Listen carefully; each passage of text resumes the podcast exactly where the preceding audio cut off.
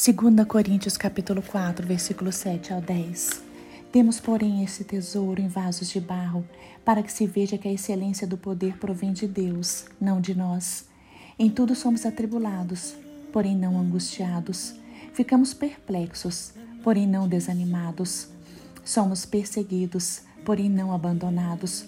Somos derrubados, porém não destruídos. Irmãos, o apóstolo Paulo enfrentou grandes dificuldades e todos os tipos de sofrimento. Ele enfrentou perseguições, fome, sede, foi preso, humilhado e sofreu muito abuso físico. Em tudo ele foi atribulado, mas não angustiado. Ele não desistiu do Senhor.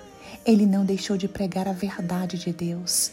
Ele enfrentou grandes problemas, chegou mesmo a ficar triste, mas jamais se deu por vencido. Paulo falava que toda a tribulação que ele enfrentou era leve e momentânea, porque ele tinha certeza que o seu lugar era na glória eterna.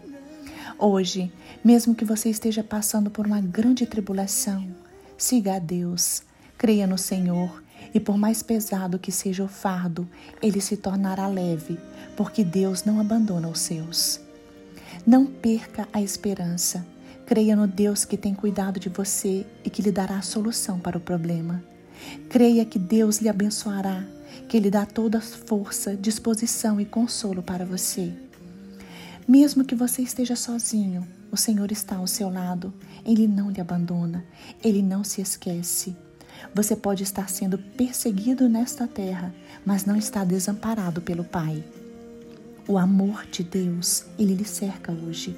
E as coisas que acontecem em sua vida vão contribuir para o progresso do Evangelho. Você pode até se sentir abatido, mas creia, você não será destruído. Deus enviou seu Filho Jesus Cristo, o leão da tribo de Judá, para guerrear as suas causas. Saiba que você é um vaso de barro, que você é frágil, que você pode se entristecer, à noite pode vir o choro, mas que a alegria, a alegria do Senhor virá sempre pela manhã.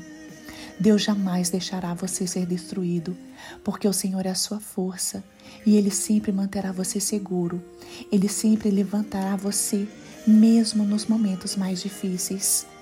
Creia que as suas forças serão renovadas, que você será consolado, que o Senhor lhe dará um novo dia, um novo dia na sua vida, uma nova vida, uma nova história de vida.